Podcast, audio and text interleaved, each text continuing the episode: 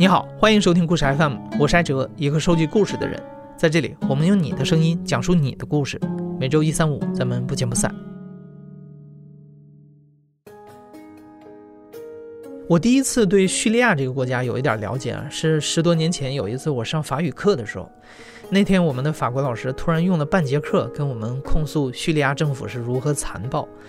哦，我这个时候才知道，叙利亚这个阿拉伯国家是从1944年才从法国的统治之下独立出来的，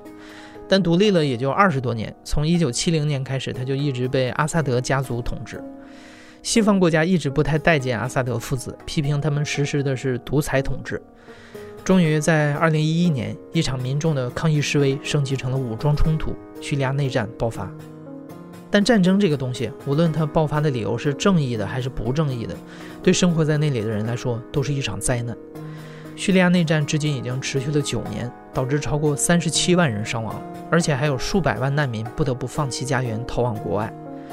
尤其是二零一五年，有一个三岁的儿童在逃亡当中溺死，他小小的尸体趴在海滩上的照片迅速传满了全世界。那张照片看了特别让人心疼。也让国际社会意识到叙利亚人民经历了什么样的苦难。虽然叙利亚被战争摧残了九年，我们也因此经常在新闻里看到这个国家的名字，但我们对叙利亚并不了解，很少有中国人真正的去近距离的观察过。那今天我们就请国际记者刘怡和纪实摄影师李亚楠来讲一讲他们三次前往叙利亚的经历。嗯，故事 FM 的各位听众朋友们，大家好。我是刘怡，今年三十四岁，是主要在中东和全球一些冲突地区从事现场报道的新闻记者。刘怡是三联生活周刊的主笔，也曾经做了近十年的战争史研究，所以他特别喜欢往伊拉克之类的中东国家跑。但是战争状态下的叙利亚一直比较危险，也很难进入。直到二零一七年，叙利亚总统巴沙尔·阿萨德在俄罗斯和伊朗的支持下，重新巩固了对首都大马士革和周边地区的控制。刘一觉得到了可以去叙利亚的时候了。我以前学历史也是写历史嘛，就是我对于这种历史的因缘际会，然后一个国家的这种命运是由什么东西决定的，这个东西非常着迷，所以就是一七年就决定去。进行这个叙利亚之旅，而且我想的是，我得找一个胆子挺大，而且就是也是对中东地区比较感兴趣的这种摄影跟我搭档。然后就一七年夏天找到李亚男。嗯，我叫李亚男，我今年三十二岁，一九八八年生的，然后是一名自由摄影师。我们两个是绝大多数时候是一块工作，但是我们只是以不同的方式去工作。他是从影像的角度去切入这个现场。就我很多时候就是我除了要做一些背景资料之外，我要找人聊天。他很多时候是可以从纯粹的视觉的角度来看待这个问题。因为刘怡他是比较宏观，他去了以后会看到更多的东西。因为我作为摄影师，除了给他配图之外，我就会只找一个主题去认真去拍。二零一七年八月份，刘怡和李亚男抵达了叙利亚西边的邻国黎巴嫩。为什么先到黎巴嫩呢？因为当时还没有办理叙利亚签证的公开渠道，而刘怡能打听到的周围的朋友里，最近一次去过叙利亚的都是2012年的事儿了，所以他们打算先过去，到叙利亚的边境碰碰运气。第一，就是因为我其实去过的好多国家吧，包括像白俄罗斯这种，还有包括像沙特阿拉伯这种，他对于国际记者不是那么欢迎的。如果让他觉得你的身份很像一个记者，就很大程度上，这个就对你后面的这个旅程就可能会有一些影响。第二个，其实叙利亚就说这个签证程序没有那么复杂，但是他必须有一个本地人来帮你提供担保。很多时候不光是钱的这问题。最后我用的这个担保人就是在叙利亚和黎巴嫩的边境线上由这就由这个中国医疗企业的这个代表介绍给我的。但是人家一开始说的是，你们有多少人要停多久？我们说我们就是来逛一下，我们两个是游客。然后人家说行，可以去帮你们这个申请签证，提供担保。然后就是你们每个人给我五十美元就行了。但是吧，人家随后又多问了一句，这个那你是从事什么工作的？我当时想，这个我也得给人家交个底嘛。我说我是个记者。他想了想说，记者的话，每人再加二百美元。我说为什么？他说你要是在这儿被。政府军当成间谍给抓住了，你只是驱逐出境，我要做监狱了，甚至他们要枪毙我的呀！你觉得这枪毙的风险，我给你多收一人多收二百美元算多吗？我说啊，不多不多。后来就是就就就第二次去政府军控制区找他给做签证担保，基本上也是按照这个价格。进去以后到大马士革，其实就是就因为我之前去的比较大的这种呃战乱国家的首都就是喀布尔，然后所以我去了以后就老跟喀布尔心里面做对比。大马士革西边也是一个山，山上面也有电视塔，然后也是沿山而建很多房，但是它东边是一片就是一马平川那么一个坡地那样子。然后我看了以后就就感觉哦，太中东了，正儿八经的那种中东腹地城市。所以在那个视觉上我就特别喜欢，就那种很干瘪的那种惨白的阳光，然后土黄色的房子，街道也不宽，然后种的一些树，楼房都是那种。城里面都是那种就比较低矮的那种，但是看起来很整齐的那种楼房，每家楼楼顶上都有一个储水罐。因为当时我们从那个路路路上面下来，也是要翻越那个那个山嘛，那个山好像叫卡松山吧。然后翻越的时候，俯视大马士革的时候，就就就这么一个感觉。我我说我操，终于到了。因为在当时的大马士革的这个东郊，其实就是有一个地区叫东古塔，在东古塔是。内战爆发之后，在首都近郊形成的反政府军的最大的控制区，但是它从二零一一三年、一四年左右开始就被政府军包围，但是在那个包围圈里面，可能有十万平民，还有可能有一万名左右的反政府军的武装人员。基本上，我们当时那一个多星期住在大马士革的一个叫 Cham Palace 这个酒店里面，沙姆宫酒店顶上有个旋转餐厅，我们每天早上反正七八点起了床。在那吃饭的时候，就看今天往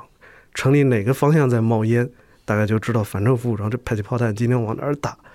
因为 c h a n Palace 这个酒店其实它就在叙利亚的国民议会大楼和中央银行总部附近，所以其实是在酒店附近，你是能看到2012年的这个最激烈的时候，其实反政府武装攻入到了市中心，然后包括在很多公共建筑物上。就留下了炮弹爆炸，还有机枪子弹打穿的这种痕迹，也就是说，你能捕捉到那种感觉，就是包括当时就是就有一个叛变的这个军官，在国防部的一次军事会议上引爆了自己身上的一个炸弹，结果把阿萨德总统的姐夫，当时的国防部副部长给炸死了。你通过那些痕迹，你都能推断得出，就是在二零一二年夏天那个时候，就确实到了这种。千钧一发的这种关键时刻，所以后来有一个美国朋友跟我聊起，就说美国的叙利亚政策的失误。我说当时只需要一架美国飞机，不用带炸弹，它掠过大马士革上空，下面的反政府武装和平民看到阿萨德政权就倒台了，但是就没有啊，就是你能看到这种失之交臂的偶然性。但反过来说，俄罗斯在那个时候是鼎力相助，于是就说。可能改变历史的那种千钧一发的关头，这个机会就被错过了，你就再也不会回来。叙利亚阿拉伯人真的是阿拉伯人的希望，就都彬彬有礼的、温文尔雅的那种感觉，很舒服跟他们相处。然后你就会觉得这其实是一个很高级的社会，跟那个就外界对他的印象简直是太不同了。就是外界对他多会儿都是就战火纷飞的，然后那种惨不忍睹，感觉叙利亚人也是。好多跑出来都是难民，就觉得他们都是那些，就是怎么说呢，犯罪的那种那种基因所在。但其实真正的叙利亚人真的是特别好，尤其大马士革其实基本上没有受到那个战争的侵扰嘛。当时东古塔那边还在打，就每天象征性的互相发那么十几二十枚炮弹，但是城里面是就是就是。该干嘛干嘛那种秩序井然的，就该上班的上班，然后该堵车还在堵车，因为就就很默契。他觉得那个炮弹反正也不会打过来，反正我我在叙利亚的感觉就是打仗就太默契了，就就就就是每天就互相，就就跟两个人在隔着一条峡谷对唱山歌一样。然后这这也教育了我，就是就是人们正常人对战争的想象都是那种会会会会会会觉得跟电影里似的，各种惨不忍睹，但其实。再艰苦的环境，或者是再怎么怎么怎么怎么着的一种政治状态，人会饿是吧？人得吃饭，然后人会困，人要睡觉，这就回归到正常的生活。所以说，就叙利亚就特别明显的一点就是，他不管打成什么样的，正常人还是要生活的。我自己觉得是我感受特别深的经历是，这个我当时雇了一个 fixer。这里我解释一下什么是 fixer。fixer 这个英文直译过来就是搞定事情的人，也可以称之为当地向导。一般国际记者去到一个陌生的国家采访，都会先雇一个这样的向导，帮忙去制定行程路线、联系采访、担任翻译等等。这个 fixer 也非常有意思，他是大马士革大学的新闻学硕士，当时他在申请博士，会好几国外语，非常聪明。年轻人就是应该跟我差不多大吧。甚至于可能比我还小点儿，然后那种就就一个阿拉伯人，然后每天打扮的挺西化的，反正因为阿拉伯人当地人有的会穿袍子嘛，他不会，他永远都是牛仔裤，然后就是跟欧洲好多年轻人是挺像的。原来是大马士革近郊的人，然后这个内战爆发之后，就是就搬到城里来了。我当时就问他说：“你为什么不愿意去做难民？”他说：“很简单，他说我到德国去了，我能干什么？我能当个卡车司机。”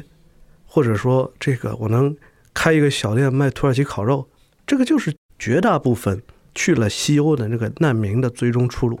就绝大多数难民，你最后能从事的就是这种低端的体力劳动和服务业。但是他说，我是一个有知识的人，有文化的人，我留在大马士革，我也是跟你们国际记者打交道，我从你们那儿能获得一些对于我的这种专业能力的这种尊重。至少你们认为说，哎，这个。啊，我也懂新闻，我们可以一起讨论一些问题，一些采访能不能做，一些什么地方能不能去，包括他说你们付给我美元，就是在战时的大马士革，就是有能力持续弄到这种外汇的人，其实其他人也愿意跟他这种交换一些社会关系和资源。他说留在这里虽然有很大的危险，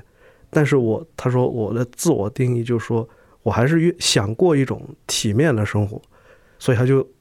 冒着就是哪怕天天头上过炮弹，他也在这个地方待着。这个 Fixer 在当时是伊斯兰教的宰生节，全国放假。然后在宰生节的前一天的晚上，他说：“哎，带你们去一个好地方。”我说：“什么地方？”他说：“就跟我走就知道了。”结果嘛，他把我带到了一个什么地方？就是大马士革老城里边，带到了一个地下酒吧。大马士革有人类居住的历史至少超过四千年嘛，就是这种这种古城，就很多时候地下水开采了这种过度开采了之后，它的最原始的那个古城的沉积会沉降下去，然后在那个沉降下去的这个地基的基础之上，可能又从不断的复建复建，所以就导致其实跟很多前圣经时代有关的这些大马士革的古迹都沉寂到了这个大马士革老城的这个地下，就包括这个。就很有名的这个保罗在大马士革归信的那个地方，现在就那个小房子，现在就沉降到了地下一米多的地方。他给我去带我去的就是老城里面，也是应该属于大马士革就古城的一部分，现在沉降到了下面。然后他们就在那儿，反正挖了一个地下室，然后就把它改成了一个酒吧。然后你就在那个里边进去了之后。所有的当时就是大马士革，就等于说是在内战过后很长一段时间处于被封锁的这个状态。烈性酒这种东西就是属于奢侈品，定量供应。他给你两张票，就是可以凭这个票再加钱买一子弹杯的这个某种烈性酒，吞杯就是。但是每个人只发两张票，在那个地下室里面。那个场景是真的让我觉得还是挺震撼的吧，因为你会发现，就是在那个，反正一个空气流通也挺不好的，光线也挺不好的地方，你发现有各种，从服饰上你就能判断出，不同宗教信仰、不同种族的，包括不同背景的年轻人，都在那个地方喝酒跳舞。我挺震惊的，你能看到，就说包着头巾的，穿着。黑色的罩袍的那个姑娘，面前放着一杯 vodka，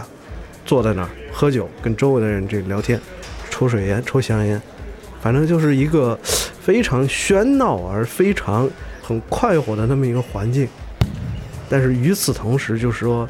虽然它在地下一米多吧，但是你能听见上面动动的声音，因为反政府武装正在往城里开炮。就是在这么一个特别怪异的这个环境里面，我当时突然就说，我好像有点明白了。一九三七年到一九四一年，就说上海租界孤岛是怎么回事儿。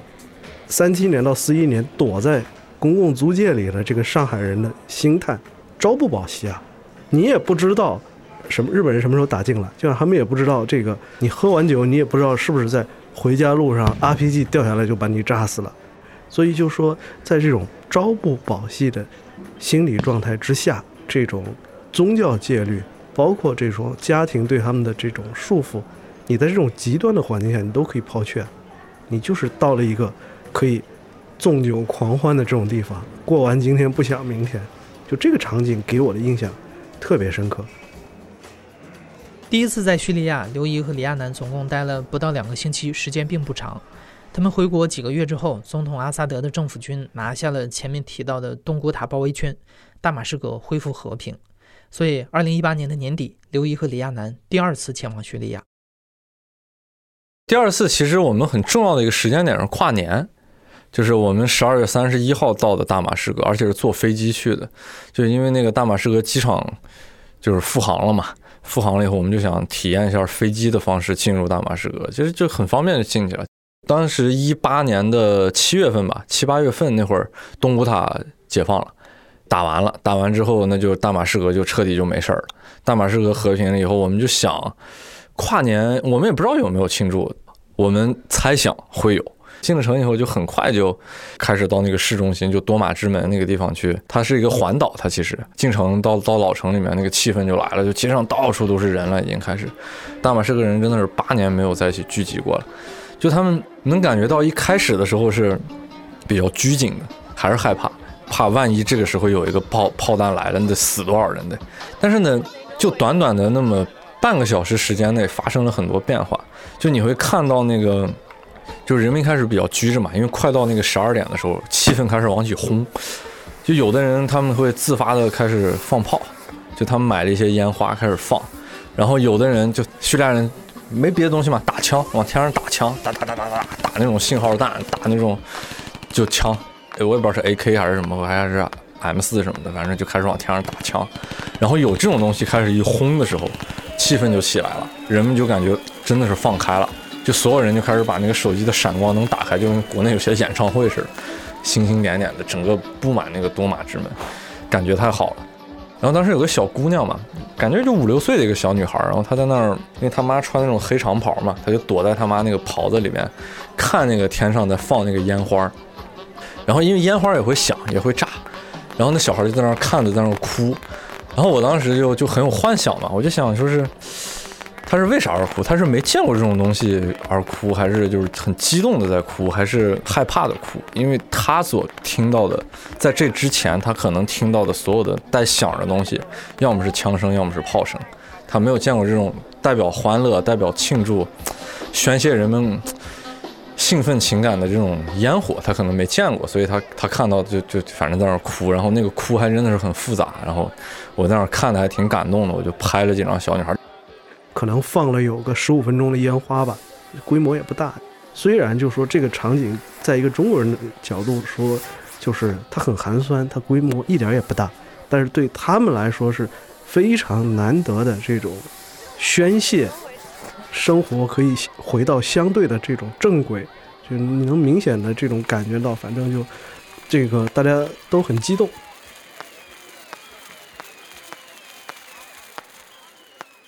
叙利亚人是很喜欢跟你谈论一些特别不着边际。第一，叙利亚人所有人都是特别好的历史学家，可能他们对一千年、两千年以前的事儿比当下发生的事儿健谈的多。包括哪哪哪是圣经当中记录的一个重要的地名，哪哪哪发生了一个这种中世纪历史上重要的宗教事件，这些每个人都能跟你聊得头头是道。另一方面，他们对于自己的当下。的这种生活，对他们的政府等这些很避讳。我就记得一九年一月份第二次去叙利亚的时候，在那儿，就是因为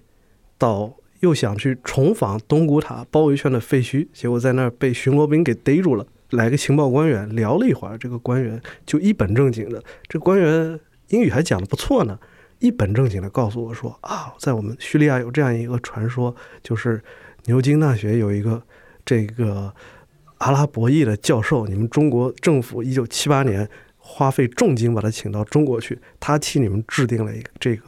改革开放的这个基本路线纲领，就是在我们叙利亚都是这样听说，就是所以说明就是我们阿拉伯人还是非常聪明的嘛，但是我们没有很好的这种条件能使这种阿拉伯人的智慧为我们所用。但是你能其实就就在我们听来很荒谬的故事里面，你能看出就他们特别强烈的这种自尊心嘛，就是他们就渴望，包括我到今天我的一些阿拉伯朋友，就是说，就是还是渴望，就是说你去认可他的这种文明。一九年一月份这次旅程比较难得的就是我们从大马士革出发，一路就去到了往最北就到达了阿勒颇嘛。然后就在这个途中就经历经过了就叙利亚内战内战初期的关联非常密切的城市，像哈马和霍姆斯，包括在阿勒颇住了快一个星期嘛。刘怡提到的霍姆斯、哈马和阿勒颇这三座城市都是叙利亚的历史名城，尤其是阿勒颇是人类最早的定居点之一，战前也是叙利亚的第一大城市。但这几座城市在战争中都经历了非常严重的损坏。像沃玛亚清真寺这样的历史文化遗产都毁于炮火当中，然后尤其是阿勒颇和霍姆斯嘛，就整个被炸成那种战争废墟。然后我去了以后，我其实就特别兴奋，因为我很喜欢那种那种视觉感，就是你想一个一个就就很老的城市嘛，然后都是。几千年的，然后那种世界文化遗产被炸的炸成，就因为现代战争把它摧毁成一个战争废墟，然后里城市里面也没有人，竟是那种你比方说你这个雕塑家你是雕不出来那种形态那种那种楼房的，它它全是炸弹那么炸出来的，就又自然，然后又人为，然后又巨大，就那种很巨大那种静默体在你面前的时候又没有人气，就你会看着就会很很震撼，然后所以当时在阿勒颇的时候。我们去了，本来只打算待两天。我去了一看那架势，我就跟刘毅说：“不行，至少得住四天，我得好好逛一逛，好好拍一拍。”然后就就反正每天在那战争废墟里面晃。反正有一个楼，就是我明显感觉就是那个就很大嘛，那个楼，然后一个楼板被打的那个碎的乱七八糟的，就明显是感觉像直升机那样去扫射过一样。打那个巷战的时候，就坐的直升机开那种高速的那种连射机枪，然后打。把把那片扫过，就是你通过那些弹孔呀、痕迹，还有它倒塌的一些状态，你能构建起来，就当时可能在打仗时候的一些场面。它是世界末日之后那种，它要它要有一种重生的那种那种势头在，然后你能嗅到一种就是它可能会会有一些复苏的迹象，但是呢，种种迹象又表明它它很难复苏，或者是复苏特别慢，然后你就你就在那儿会很矛盾。然后每天天气变化反正也挺大的，一会儿下雨，一会儿晴天，就很复杂，就就整个一天过得很丰富那种感觉。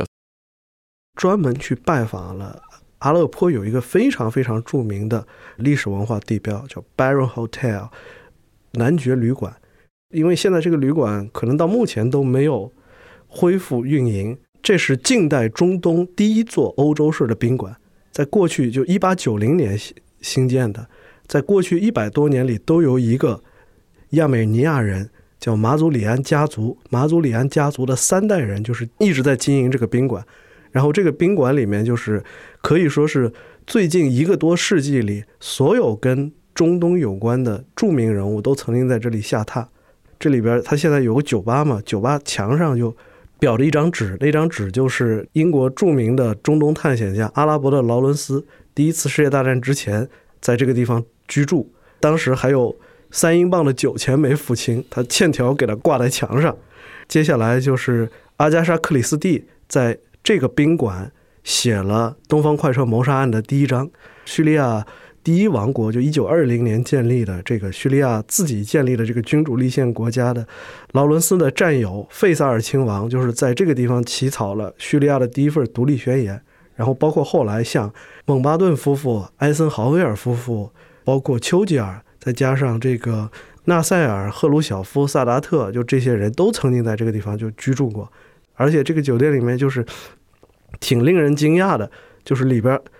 住着一个老太太，说一口非常流利英语的老太太。她就是旅馆的末代主人，就是第三代马祖里安的，曾经是他的几十年的好朋友。后来他们俩结婚了，但是他们是二零一五年结婚的嘛，但是二零一六年这个。这个第三代马祖里安就去世了，所以就是他可以称之为遗孀，但是他不太愿意接受这个身份，他更愿意接受的身份是说，这个我是这个宾馆的见证者，我是马祖里安家族的多年的好友，帮助他们管理这个。他是一九七零年代初在贝鲁特美国大学读书，之后是他一直是在阿勒颇曾经有一个国际学校，他一直在国际学校教英语和化学，教了几十年书。他那个咖啡厅就感觉是。很古朴那种，特别有那种十九世纪，然后二十世纪初那种感觉，就你会感到很多那种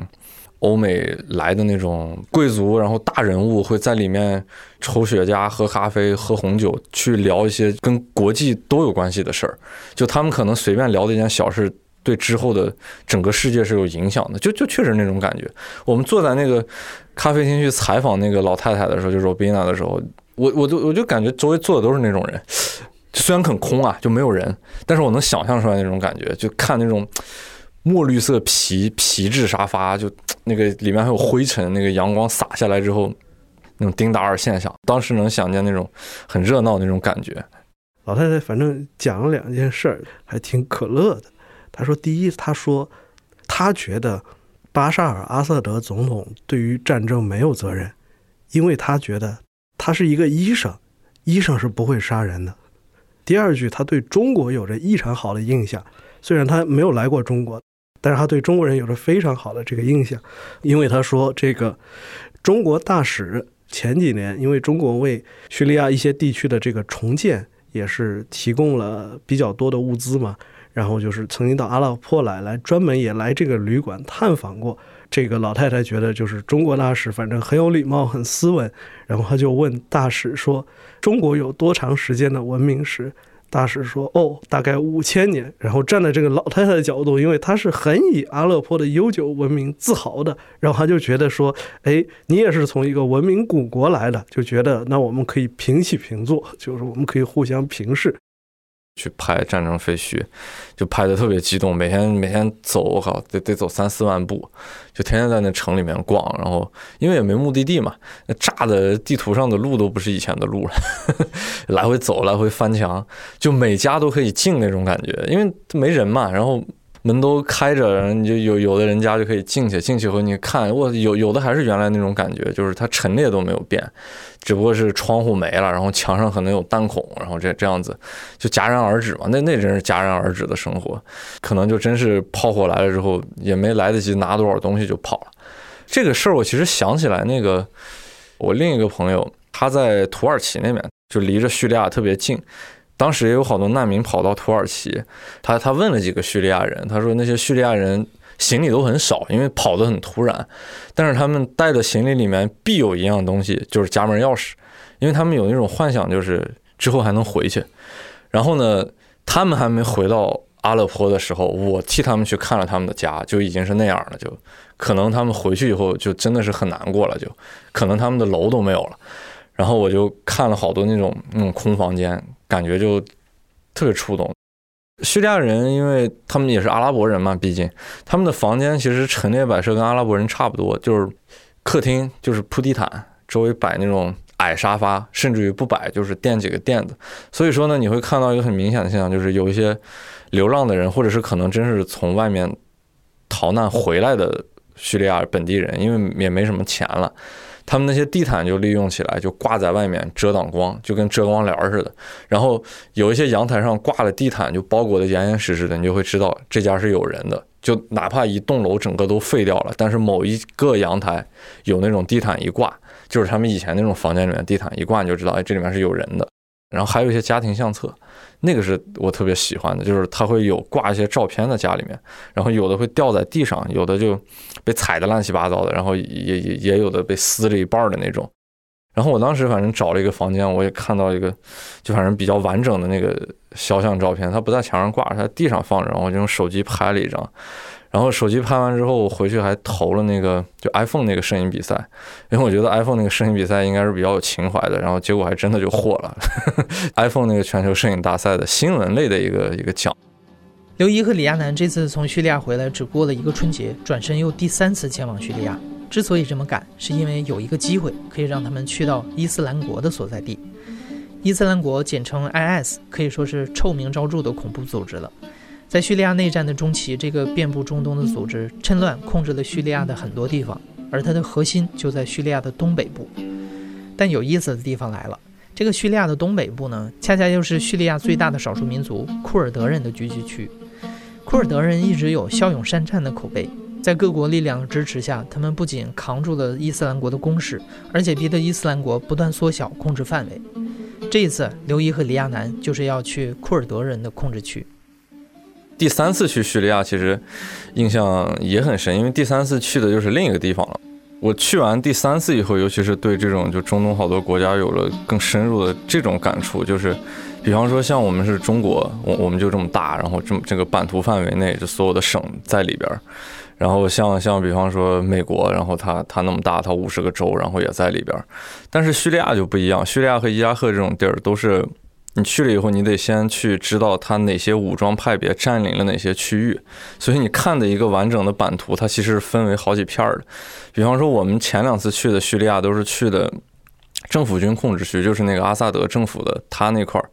就是一些大城市，还有比较偏南部的那些地方。然后以那个幼发拉底河为界限，它的东北部其实就是那个库尔德人占那片儿，叫北叙利亚，然后一般是叫罗加瓦。然后那片儿就等于是，你看它在叙利亚的版图内，但是从叙利亚本土是去不到的，你必须得从伊拉克那么绕进去，或者从土耳其偷渡。然后到了二零一九年的三月份，就去到了叙利亚的东北部，也是伊斯兰国的恐怖组织伊斯兰国在它的鼎盛时期的这个核心控制区，因为当时其实就是库尔德武装对于。伊斯兰国最后控制区的这个军事行动已经接近尾声嘛？从一月份开始，最后其实是到四月份，解放了伊斯兰国的所谓哈里发国的最后一片领土。我就在那儿雇了一个英国籍的伊朗人，他也是一个库尔德人，而且带来了一辆面包车。他这个人带他这辆车，反正一天就是七百美金。换句话说，就是人家也是豁着命去陪你干这种事儿嘛，所以就是价格就挺贵的。所以我回国之后，就是有一些朋友也问，包括有一些同行也问，就说。在北叙利亚采访什么感觉？是不是很惊险刺激？我说我实话跟你说，我天天早上六点半醒醒过来，第一件事就想的是，就算我今天哪儿也不去，我还要 我也要付七百美元给他。我今天一定要尽量跑尽可能多的地方去看尽可能多的东西。我说根根本来不及想什么惊险刺激，我就是说就就觉得钱都花出去了，对吧？钱花到位啊，然后就把我们带到就过了边境嘛。最前线其实是在代尔祖尔省的一个叫奥马尔油田的地方，这个地方就是是曾经是叙利亚的。叙利亚因为是一个很小的产油国，它的油田就集中在戴尔祖尔省，其实是当时它是叙利亚石油工业的中心，也曾经是伊斯兰国最重要的财源。现在你到那儿，你就会发现，反正沿途到处都是在美军的空袭中被炸毁了伊斯兰国的油罐车。我说实话，其实战争废墟像什么拉卡呀那种，还有一些小村子，比阿勒颇和霍姆斯这种差远。那小村子是战争废墟的时候，说实话就跟咱们那个拆迁的现场的时候有点像，它并没有达到那种很震撼的视觉效果。但是，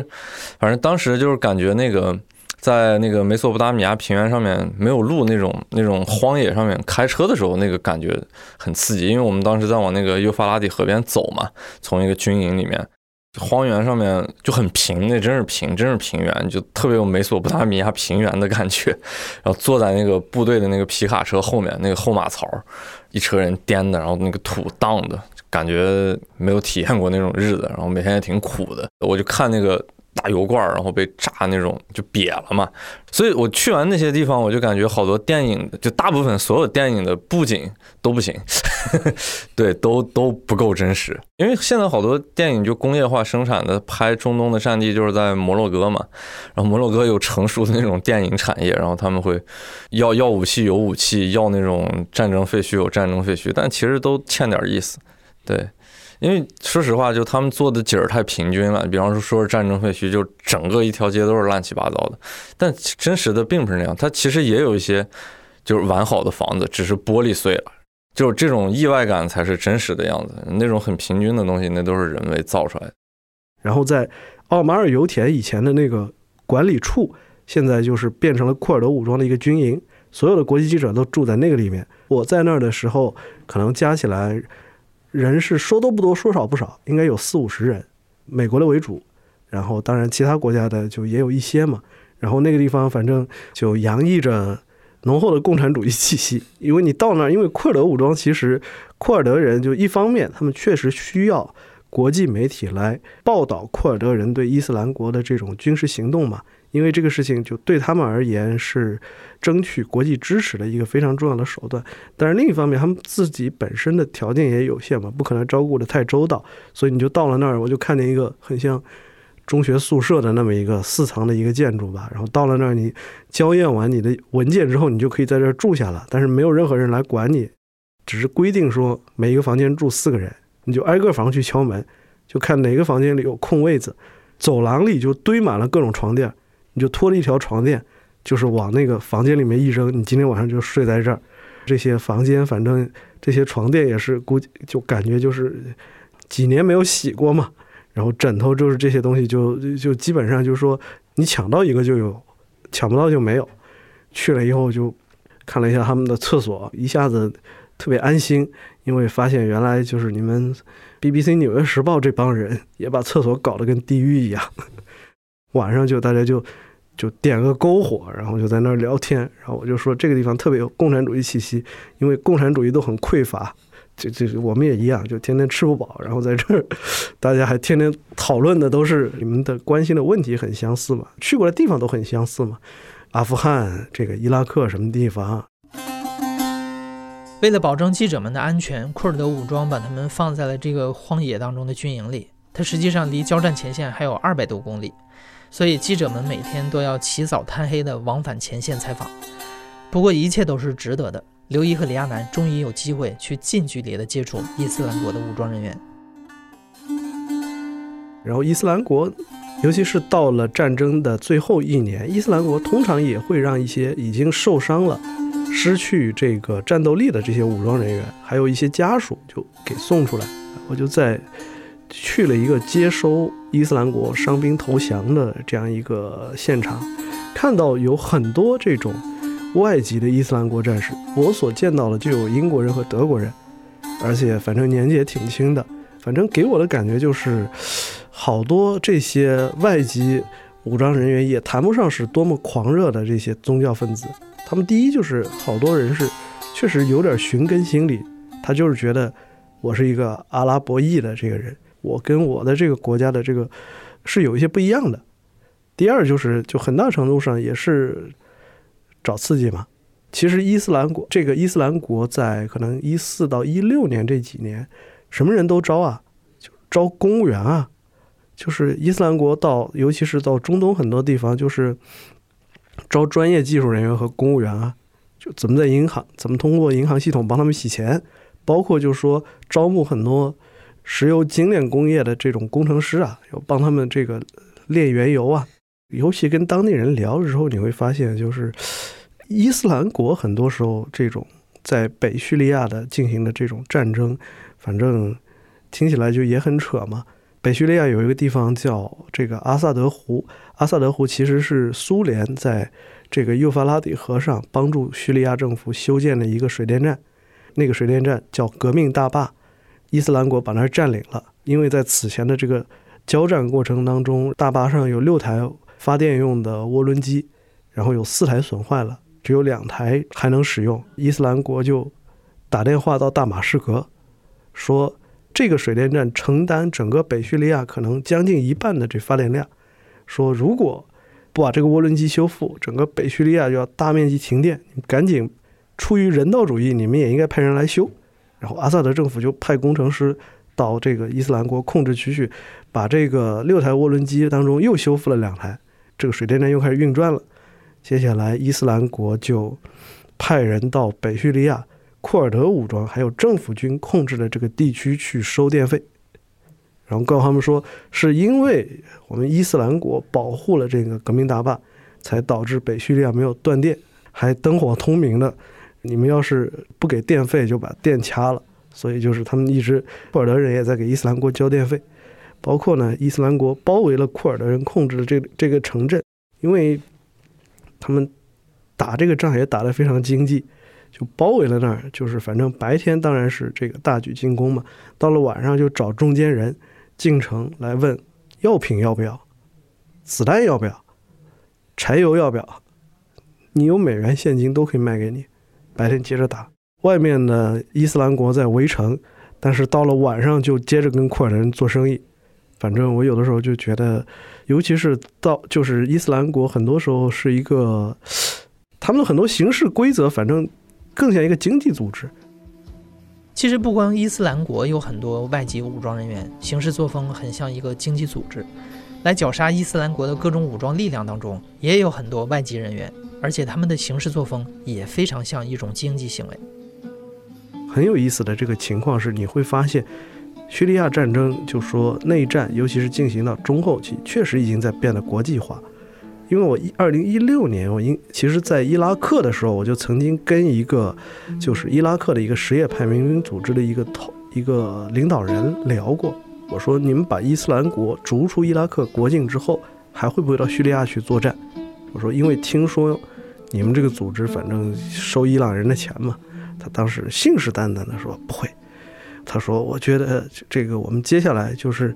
把他们赶出伊拉克之后，我们打算我们的武装人员就这个就退役了，然后我们打算组一个党去参加选举。”我当时就觉得这个话非常不可信，因为就我所知，他们这些武装人员的收入还挺高的，比较多的一天可能给二百美元吧。而他们的这些武装人员有好多都是文盲，就是二十多岁小伙子，就出生之后起没上过任何学。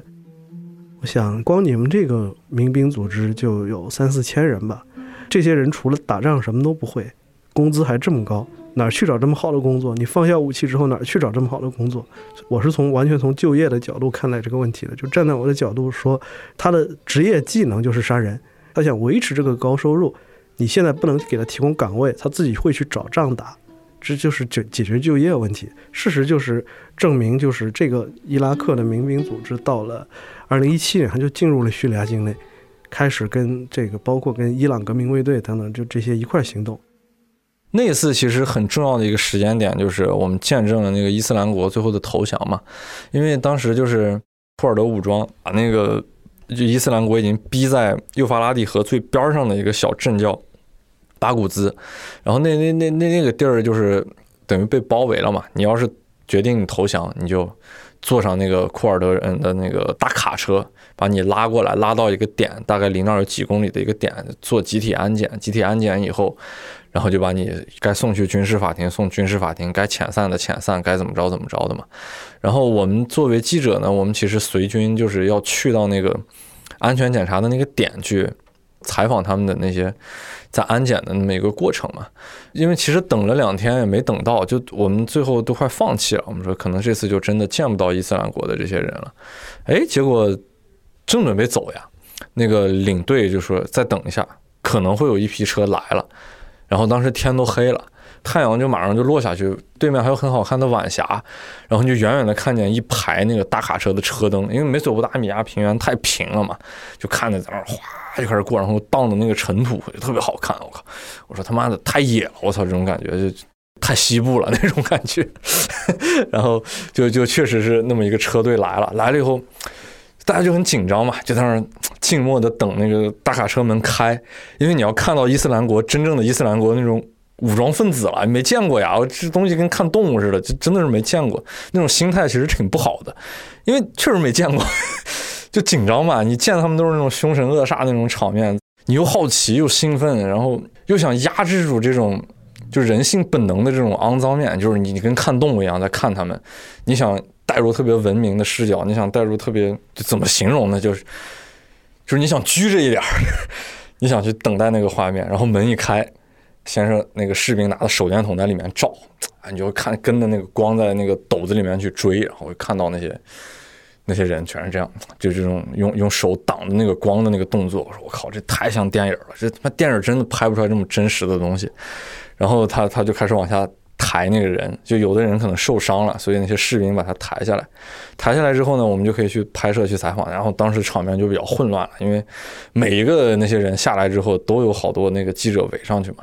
然后有一些被采访完的那些恐怖分子，他就孤单单的就坐在那儿，然后我就开始过去看他。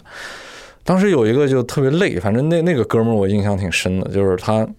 躺在那个地上，他脚受伤了，所以他也走不了路，他就在那个地上面躺着，四四四十多岁吧那样子，因为阿拉伯人都显老，他有可能也就三十多岁，但是但是看起来比较显老，就很疲惫。他打扮就穿那个阿拉伯那种长袍，然后破破烂烂的，也比较脏兮兮的，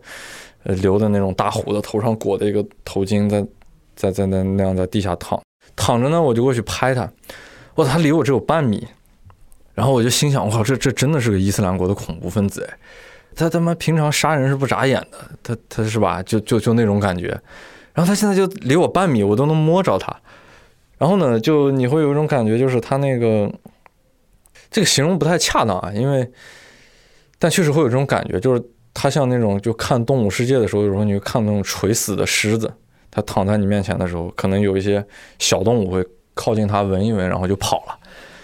他躺在那个地方，已经没有那种尊严，没有那种灵气儿，然后那种霸气，然后一些一些他平常捕食的小动物都敢过去嗅嗅，然后就他躺那儿，我就那种感觉。但是你用狮子去形容他，那又不太准确。他确实达不到那种 那种气质，是吧？也也没有那种那种很正面的褒义的去表扬他那种成分。但你你会有种感觉。然后我看着他，我还在那儿拍了几张。他闭着眼睛嘛，但他们其实都特别不好意思，也也不叫害羞，应该叫惭愧。毕竟他也知道他们干过点什么，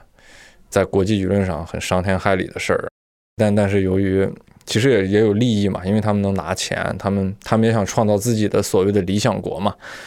因为人一旦投入到这种有理想的这种政治事业里面，他可能就就做的所有事儿，他们都认为自己是对的。然后拍他时候，他还微微睁开眼睛看了我一眼。哎呦，看我的那一下，我还就心里面还抖了一下，也不是害怕，就是就挺激动的。你问他什么，他们也不多说，他们就已经不想再说任何话了那种感觉。反正就是就是已经被打败的 boss 了嘛，就是任你处置了。前后三次前往叙利亚，在战争废墟当中，在瓦砾堆当中，刘一和李亚男看到了一个中国人认知以外的叙利亚。目前，因为新冠疫情，叙利亚所有陆上和空中的边境都封锁了。刘一和李亚男计划等疫情缓解之后再重返叙利亚，去西北部的伊德里卜省采访，因为那里的战争还没有结束。还有一个场景给我印象很深刻的是在大马士革的，反正就是就西边嘛，然后我就在那儿，反正就碰到了一个城西有一个游乐场，给他们修了一个很小，但是。里面还有个小摩天轮，反正就是我就去想找一些人聊一下嘛，结果就在那儿碰到一个小男孩，这小男孩反正非常的斯文，而且不是一个小男孩，准确的说是他是一个团体的代表，那可能有十几个小孩，估计差不多都是六七岁左右，明显就是他看到了我跟李亚男，想跟我们聊一聊，又觉得不太好意思，结果就我发现就他们就。类似举行了一次民主会议，最后派了一个代表来上来，就是很斯文的给我们鞠了一个躬，然后就开始问：“嗯从哪儿来？第几次到大马士革来？就怎么怎么样？”反正为什么说这个场景给我留下了很深刻的印象？我说李亚男，你要知道，你你看这些小孩他们会害羞，害羞就在这种国家，在我来看是文明的一个标志。我说，因为我一六年去伊拉克嘛。其实，在我去过的不同国家，我是看到冲突延续的这个时段的长短，对一个国家的年轻人，包括他们的儿童的教育产生的影响。伊拉克是一个可能从从第一次海湾战争之后就受到制裁，结果就好多学校就关闭嘛。经过了可能三十年左右的这种教育体系受到崩塌之后，我说我在巴格达闹市区使馆区附近碰到好多这个小孩在踢足球嘛，然后就想。找几个人过来聊聊天，十几个围上来跟你聊天，但是在聊天的过程当中，当时因为就是我手上戴了一个就是塑胶的打篮球的那个手环嘛，小孩就先把你手环撸下来，然后吧，他看你没有表现出很大的不满，下一步他就开始撸你的手表，他的这种试探特别有技巧性，而且绝对不是第一次这么干。但是你在叙利亚的这些小孩身上还看不到这些东西。叙利亚从一一年到现在其实是不到十年，在战争中出生的这一代的孩子，现在还是小学的这种年纪，而比较大一点的这种孩子，他们可能在就是还是从战前就受到教育吗。但是这件事让我很难过，因为我说我会感觉，如果这种情况持续下去，它超过十年，到了十五年、二十年，也许我见到的这些非常羞涩、非常斯文的这些孩子，也会变得像伊拉克那些要撸我手表的小孩一样。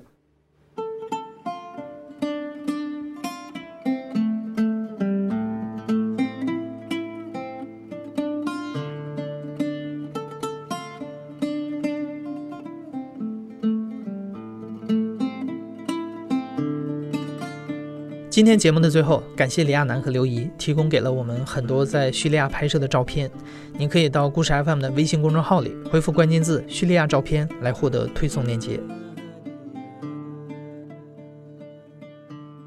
你现在正在收听的是亲历者自述的声音节目《故事 FM》，我是主播哲。本期节目由我制作，声音设计孙泽宇。感谢你的收听，咱们下期再见。